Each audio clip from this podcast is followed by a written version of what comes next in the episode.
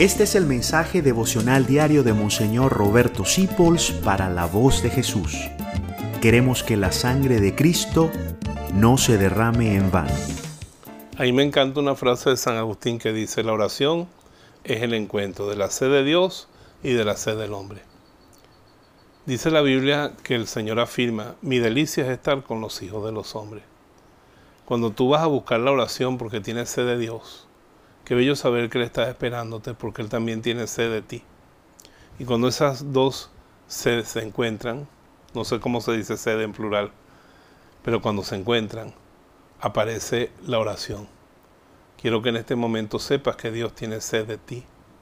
Deja que fluya tu sed de Dios y encuéntrate con Él en la oración, que a veces no necesita palabras, sino que es un encuentro más allá de las palabras.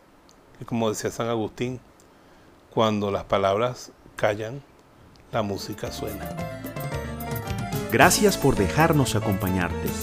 Descubre más acerca de la voz de Jesús visitando www.lavozdejesús.org.be. Dios te bendiga rica y abundantemente.